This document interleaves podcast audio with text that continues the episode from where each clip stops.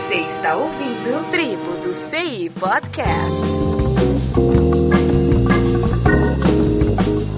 Tribo do CI Podcast, episódio 11. Entrevista com Loiane Groner. Aqui é Sebastião Helson e é a primeira vez que eu tô gravando sozinho.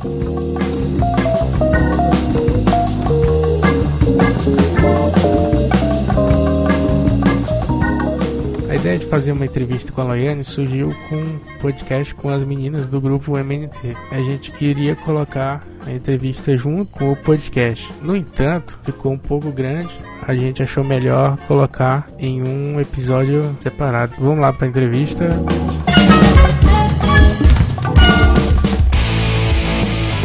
Eu convidei a Márcia para fazer essa entrevista com a gente aqui. Então, Helson, mas explica aí, como é que a gente vai entrevistar a Loiane se ela não tá aqui?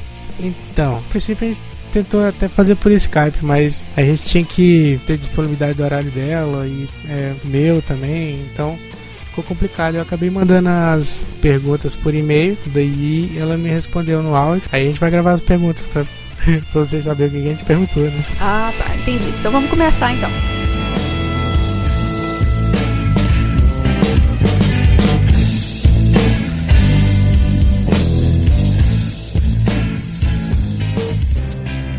É, Loiane, fale pra gente é, da sua formação, no que você está trabalhando atualmente, no que você já trabalhou. Olá, eu sou a Loiane, sou bacharel em ciência da computação, já trabalho na área de TI há mais ou menos 5 anos. Atualmente estou trabalhando em um projeto internacional na IBM, com foco em desenvolvimento web na plataforma Java, e também trabalho com alguns frameworks JavaScript, como jQuery e XJS, além de liderar uma pequena equipe nesse projeto. Então, ainda conhecendo assim sobre você, a gente gostaria de saber quando veio o interesse sobre informática, até chegar à decisão de cursar uma faculdade na área. Ah, bem, na verdade eu sempre quis fazer curso de direito. Ah, na metade do terceiro ano, eu decidi mudar de curso, né, mudar de humanas para exatas, porque eu não odiava ficar decorando todos aqueles fatos históricos que caíam no vestibular. E sempre gostei também muito de física e matemática. Foi aí então que eu decidi vou fazer um curso de exatas.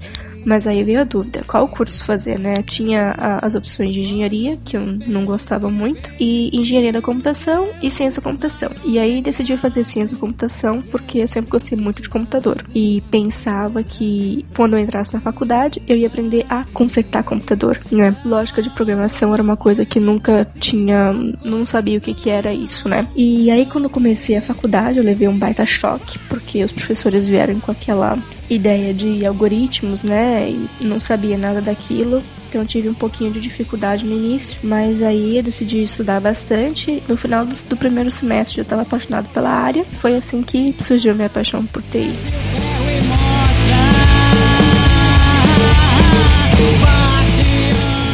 Loiane, é, explica pra gente como é que como é que você trabalha com o seu marketing pessoal.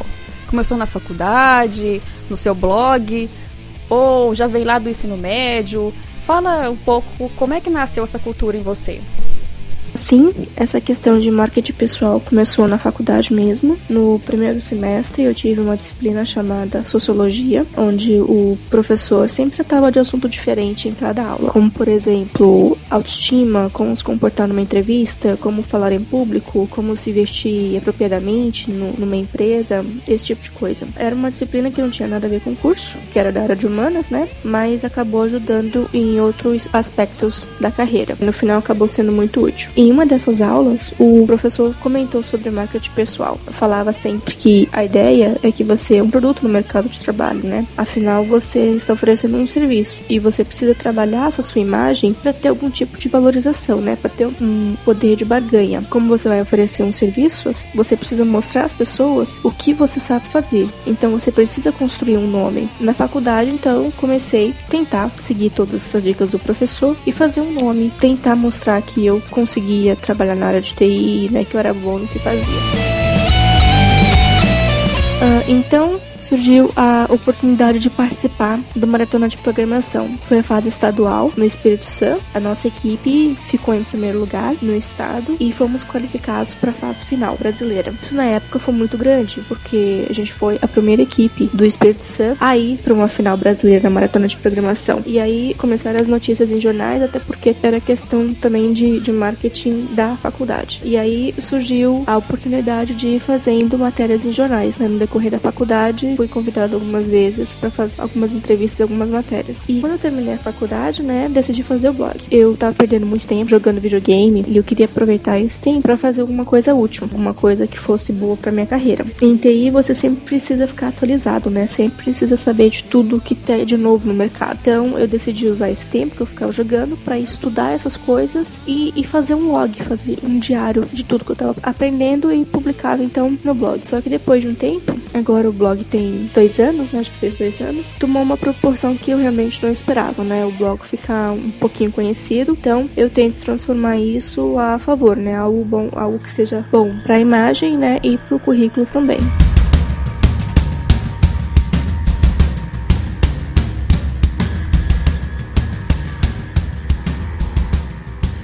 E agora, vendo mais um outro lado profissional. Como que é gerenciar a equipe, se você sendo mulher, ou assim, na verdade, isso nem faz diferença, ou faz? Ah, eu acho que tem uma diferença, sim, entre uma mulher gerenciando equipe e um, um, homem gerenciando equipe, né? Acho que isso acontece com a maioria das mulheres, né? Pelo menos isso acontece comigo. Mesmo não, não sendo mãe, rola aquele feeling maternal, né? Você sempre quer cuidar da sua equipe, você quer que ela se saia bem, se destaque, né? Mas você também puxa a orelha quando precisa, né? Acho que a mulher trata com um carinho um pouco mais especial em relação a isso. Tem também a questão de, de respeito por parte dos outros homens, né? Membros da equipe. Primeiramente porque você é mulher, acho que existe um respeito maior quando essa diferença de sexo. Quando você tem uma equipe só de homens, né? Rola muito aquela questão da camaradagem de um ser brother do outro. E a mulher, eles tentam manter um pouco mais de distância também. Então fica essa diferença, né? Pode ser também também que tem essa questão de mulher ser o sexo frágil, entre aspas aí. Por isso, às vezes, alguns tratam com diferença. Mas depois que você já tem certa intimidade com a equipe, já tá trabalhando há um bom tempo com isso, essas coisas vão diminuindo. Os homens passam de tratar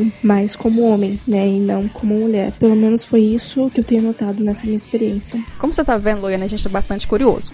Eu quero saber o seguinte, sobre a sua rotina de trabalho. Como é que é? Você é home office, é co-work, bate ponto todo dia como a gente, simples mortais? Minha rotina de trabalho Atualmente, eu vou pra, pra empresa todos os dias, pego o fretado da minha casa até a empresa. Eu moro em Campinas, mas onde eu trabalho é em Hortolândia, né? Mais ou menos 10 quilômetros de Campinas um pouquinho afastado. No meu projeto não tem essa opção de fazer home office atualmente. O cliente com que eu lido hoje é da área de saúde nos Estados Unidos e a gente acaba processando muitas informações que são confidenciais. Por isso a gente precisa trabalhar numa área restrita no próprio site da empresa para que não ocorra nenhum tipo de vazamento de informação. O lado bom de você estar na empresa todos os dias é que você pode ver né, os seus colegas que aos poucos vão se tornando seus amigos. Tem a questão de networking também, você conhece pessoas de outros projetos, de outras áreas, né? Assim vai aumentando o seu networking. O lado ruim é que a gente não pode fazer home office, né? Quando eu preciso fazer hora extra no fim de semana, por exemplo, eu tenho que se deslocar de Campinas até, até Hortolândia para ficar umas duas, três horas. Mas facilitaria muito se pudesse ficar em casa para fazer essa hora extra. Além de outras comodidades, né? Que tem de você trabalhar em casa, como não ficar perdendo hora no trânsito, né? Esse tipo de coisa.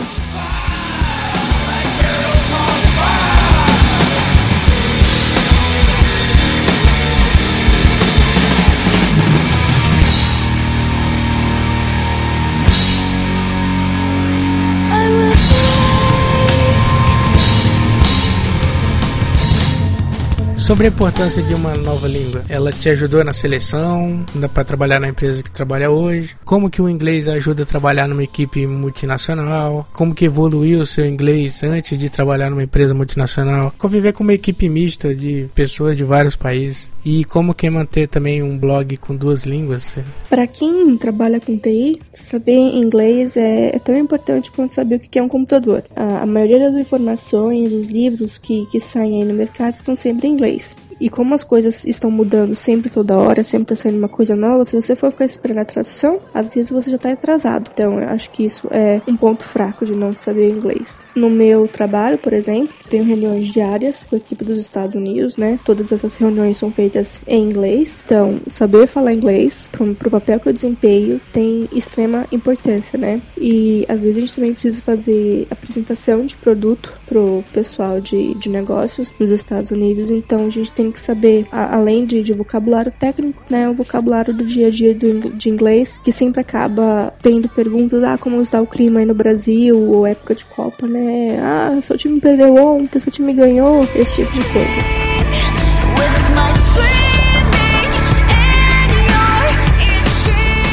Existem, existem várias empresas, especialmente aqui em São Paulo, que tem bastante multinacional, que contratam pessoas só porque elas sabem inglês. Tenho, tenho alguns amigos que estavam começando carreira, mas sabiam inglês e conseguiram um bom emprego. E hoje estão ganhando uh, razoavelmente bem porque sabiam uma segunda língua. Você não precisa nem ser tão bom tecnicamente, né? Só o fato de você saber falar inglês já garante uma vaga. Uh, é, mais, é mais barato e é mais fácil para uma empresa dar treinamento de uma tecnologia para o funcionário, que vai gastar no máximo uns dois, três meses, né, do que ensinar inglês. A curva de, de aprendizagem de, de qualquer idioma, ela é muito longa. Ninguém faz aí um ano de, de curso de línguas e sabe falar fluente a língua. É um processo bem demorado. Antes de começar a trabalhar na empresa que eu trabalho hoje, eu já tinha um pouco de inglês, né, já sabia conversar, sabia ler, escrever e tal, mas é aquela coisa, né, se você não, não pratica, você acaba esquecendo muitas coisas. Você consegue conversar pela MSN, né? Mas quando você precisa realmente praticar falar ao vivo, você tem uma certa dificuldade para fazer isso. E hoje, tendo contato com americanos diariamente, consegui melhorar bastante pronúncia, aumentei vocabulário, existem certas palavras que você vê que eles usam sempre, então você consegue notar essas diferenças e acaba incluindo também no, na sua lista de, de palavras. Além também de, com prática diária, você também melhora a velocidade de conversa conversação, né? No início, quando você está aprendendo inglês, você pensa antes de falar, né? Você pensa em português, traduz para inglês e aí fala. Ah, com o tempo, você começa a pensar em inglês, né? E isso te dá mais velocidade na hora de, de usar a, a segunda língua. Outra coisa também que é, é, é, bem legal é que na minha equipe, por exemplo, tem gente que, que é americano, nativo, né? Uh, tem russo e tem indiano. Cada um fala de uma maneira diferente, cada um fala com um sotaque diferente. O, o inglês, assim como o português, tem vários sotaques. E conviver convivendo com pessoas de sotaques diferentes, você também consegue treinar melhor o seu ouvido. Uma palavra, às vezes, pode ser dita de três maneiras diferentes. Então você começa a acostumar um pouco mais com a pronúncia e com as maneiras que, que essa palavra é, é falada. E isso pode deixar o aprendizado mais fácil, né? Treinar o ouvido é a parte mais importante na hora que você está aprendendo uma segunda língua, né? Ela te ajuda e facilita muito quando você for aprender a escrever e aprender a, a, a ler, além de aprender a falar também. E depois que eu comecei a praticar inglês diariamente, eu senti essa necessidade de escrever melhor, saber escrever melhor, né? Você fala, você escreve e-mails mais técnicos, mas quando eu preciso escrever um texto mais longo, tava sentindo essa dificuldade. Foi aí então que eu tive essa ideia de fazer o blog em inglês também, né? O legal é que no início as pessoas estavam corrigindo quando o inglês estava errado. Olha, o correto não é assim. E errando você também aprende. Além disso tudo, né? Ter um, um blog em inglês também ajuda bastante no currículo, né? Ajuda a deixar o currículo melhor. Às vezes você coloca que tem inglês no currículo, mas não sabe como provar isso, né? Só se você conversar com a pessoa, fazer um teste de inglês que você vai conseguir provar. E já tendo, às vezes, uma prova, fica até mais fácil também na hora de conseguir uma vaga de emprego.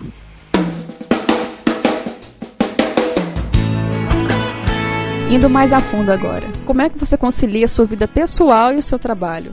Para você, é, blog é um trabalho, é um hobby ou são as duas coisas? Você tem estudado desenvolvimento para iPhone. Fala pra gente o que mais estuda e no que você aposta para o futuro. Quando você arruma coisas extras para fazer né, na sua vida pessoal, fica mais complicado de conciliar vida pessoal com vida profissional. A minha sorte é que o meu marido trabalha em um horário deslocado, então não é todos os dias que ele fica em casa. Então eu aproveito esse período que eu fico sozinha para poder escrever e estudar, né? e isso acaba não atrapalhando o relacionamento. E nos dias que ele tá de folga, a gente pode passar um tempo juntos, né? Como qualquer outro casal normal. Também tem aqueles dias que você quer fazer as suas coisas, quer ficar um pouco sozinha, né? Mas aí é só pedir pro marido ficar jogando um pouco de videogame aí você tem o seu tempo. Os blogs, né, são é, trabalho e hobby. É um trabalho porque acaba ajudando a minha vida profissional. Eu preciso estudar um assunto antes de poder publicar escrever algo. Isso acaba indo depois como um conhecimento no currículo, né? Acaba jogando mais uma palavrinha daquela sopa de letrinhas do Java no currículo. E é hobby também porque é uma coisa que com o tempo eu passei a gostar de fazer. Então, assim, hoje se passar uma semana sem escrever, eu já começo a sentir falta. Outras coisas aí, além do blog, que eu comecei a estudar por fora, né? É, iPhone, comecei a estudar o Cocoa, né? O Objective-C, que é a linguagem para desenvolver para iPhone, né? Mas eu tô apanhando bastante, né? Você fica muito tempo acostumado com uma linguagem, né? Como eu tô acostumado com Java e às vezes sendo um pouco de dificuldade para se acostumar com outra linguagem, que é bem diferente. Outras coisas que eu gostaria ter bastante, ter mais tempo para estudar é Ruby e Scala, né? Que são duas linguagens aí que estão bastante na boca do pessoal, estão fazendo bastante sucesso. Você vê Twitter usando, né? Você vê vários projetos é, legais que estão usando. Outra coisa que eu gostaria também de ter mais tempo para estudar são alguns frameworks JavaScript, como existe o XJS e o jQuery, né? E recentemente foram lançadas versões desses frameworks para plataforma mobile, como a Sentia lançou o Sentia Touch e o jQuery lançou o jQuery Mobile, né? A busca por profissionais que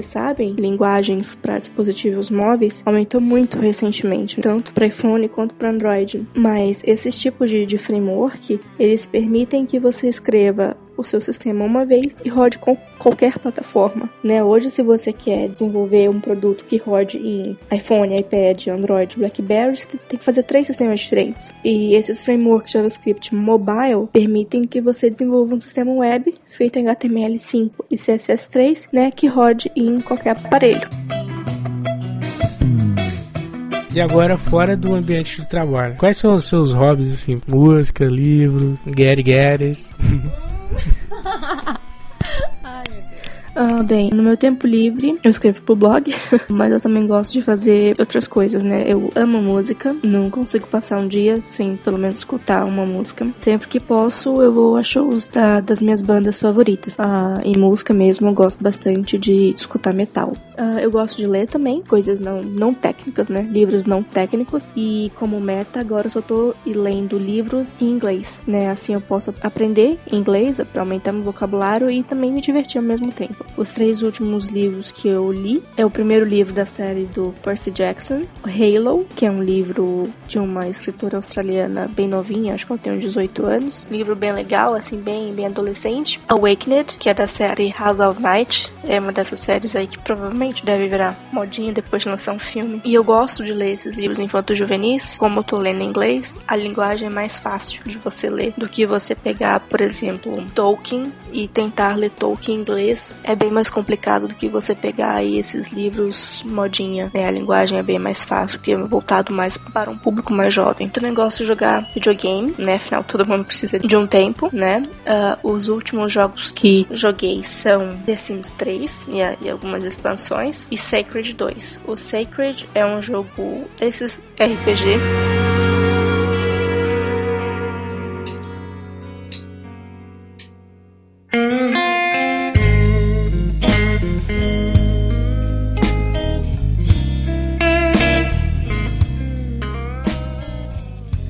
Loiane, se a gente quiser saber mais e mais sobre você, onde é que a gente te encontra? Deixa pra gente seu blog, seu Twitter, Facebook. Vocês podem me encontrar nos, nos meus dois blogs, que é o loiane.com em português e o loianegroner.com em inglês. No Twitter uh, eu sou a Loiane, ok? No Facebook também é facebook.com barra Loiane. E o blog agora também tem uma página no Facebook, que é o facebook.com barra.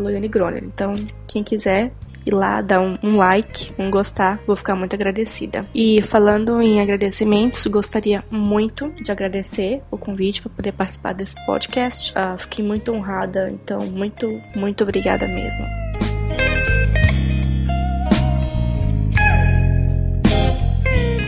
Então essa foi a entrevista com a Leiane. Eu não sei nem como agradecer é, esse tempo que ela disponibilizou pra gente, essa entrevista, essa atenção que ela deu pra gente. E brigadão mesmo. Valeu, Loiane, valeu. Manda um buquê de flores com bombons, adoraria receber um também, tá, gente? É isso, pessoal.